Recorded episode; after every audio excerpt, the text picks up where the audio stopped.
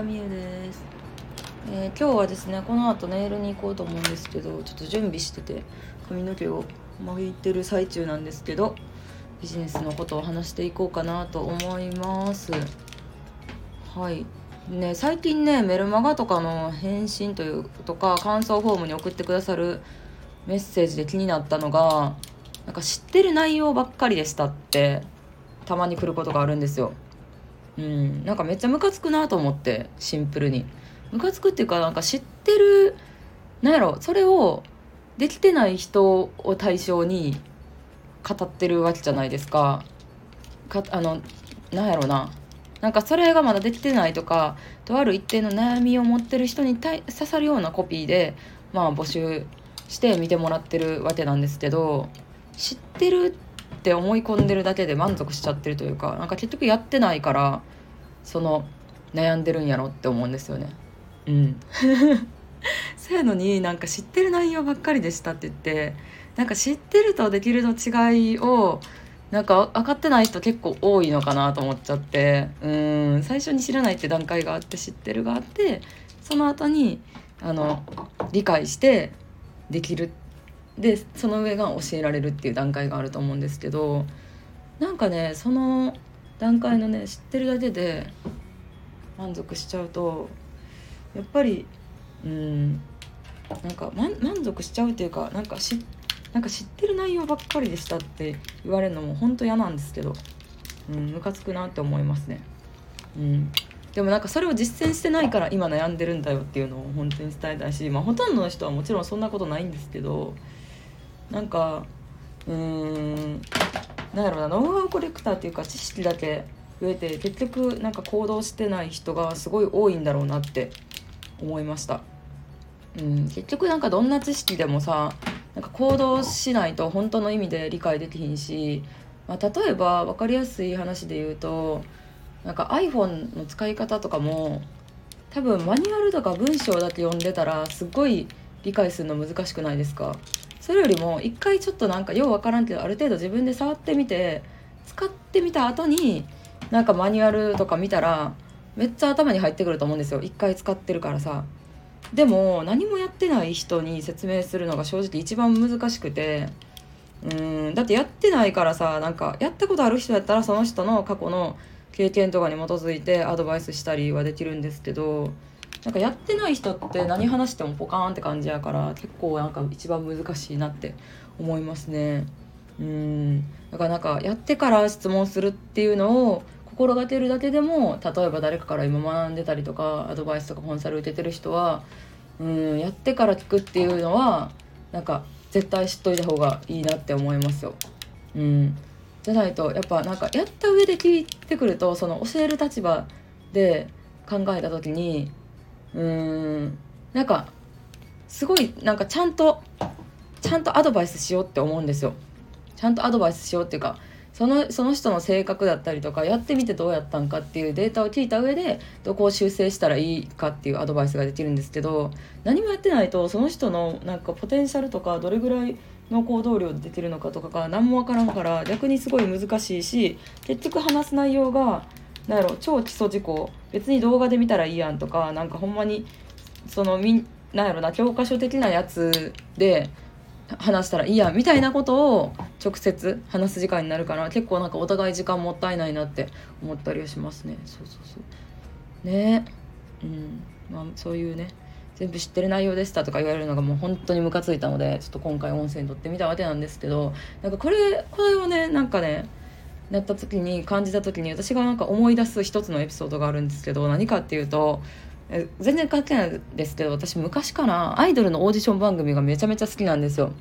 うんなんか世代で言うとモーニング娘。が決まる朝やんオーディションから最近だと韓国アイドルもオーディションで決まるやつが NiziU とかもそうですけどケプラーとかオーディションで決まってデビューするグループってたくさんいると思うんですけどそういうあのオーディションを見ててねモームスかなんかのオーディション追加メンバーオーディションの時になんか演技の時間があったんですよ。で演技の時間で今この30分でこの役のセリフをみんな覚えてくださいってなって、まあ、みんな頑張って暗記するわけなんです演技とかも誰もしたことないから、まあ、とりあえず頑張って暗記するんですけどじゃあ今からやってくださいってなった時に、まあ、セリフを完璧に覚えてる子もいればも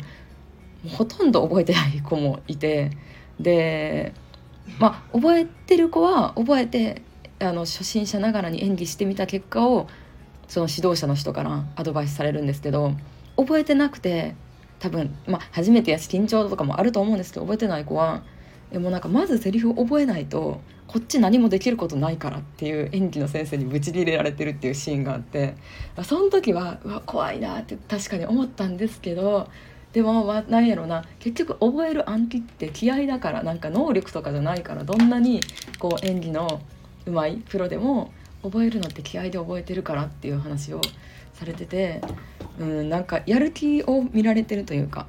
うん、なんか能力というよりかはなんかやる気の問題で結局なんかもうセリフ覚えてないとこっちで受けること何もないからみたいなことを言ってんのが怖って思ったけどちょっと今わかるっていうかなんやろ。うんなんかやる気を見せることもそうやしなんか本当に自分でできる基礎的なことをやらないと何もアドバイスすらもしてもらえないんやなっていうのを思ってうんなんか私は自分がコンサル受ける時とかもそれはすごい心がけてましたね。うん、1ヶ月ごとにコンサルというかミーティングがあったらそれで何もやってないとさなんか時間無駄になっちゃうじゃないですかだから絶対そのコンサル受けてる例えば半年間だけでも絶対なんか6個以上の課題1ヶ月1回で6個以上の課題をやるぞって決めてやったりとか毎月ちゃんと報告できるものを作るって目標を立てたりとか結構自分なりの目標を立てるようにしてたんですけどうんでもまあそれ自分の中では当たり前と思っても人それぞれねこう進んできた環境とか育ってきたところどういうなんやろななんか部活やってたとか勉強頑張ってたとか人によって環境違うからこそなんかあえてこういうのも音声で言った方がいいのかなと思って学び方の姿勢というかうん今回音声で話してみました。ねまあ厳しく思えるかもしれないんですけどでもせっかくお金出して学ぶんやったらなんか学び方とか知った上でやった方がいいと思うしうーんなんやろうななんか学生時代の塾とかやったらさお金払うだけで成績上がるわけないじゃないですか。ちゃんと自分でお金払っていい指導を受けた上でちゃんと自分で勉強するとかスポーツでも自分で練習するっていうのが大事になってくると思うんですけどだって何なんですかね？大人になってからのこういうビジネスの学びってお金払ったらできるみたいに思ってる人がなんか多い気がして。でも多分自分の子供の習い事に対しては絶対そう思わないと思うんですよ。うん。だからなんか私なりの学び方の姿勢というかうん。なんかしなんか知ってまなんか全部知ってる内容でしたって言われたのがほんなんか嫌だったから。この機会にちょっとポジティブな感じでうんじゃあ私に何が足りてなかったんだろうなって思ったらこういう学び方の話とかをやってなかったことなのかなって自分なりに反省してムカつくだけで何のあれもならないので。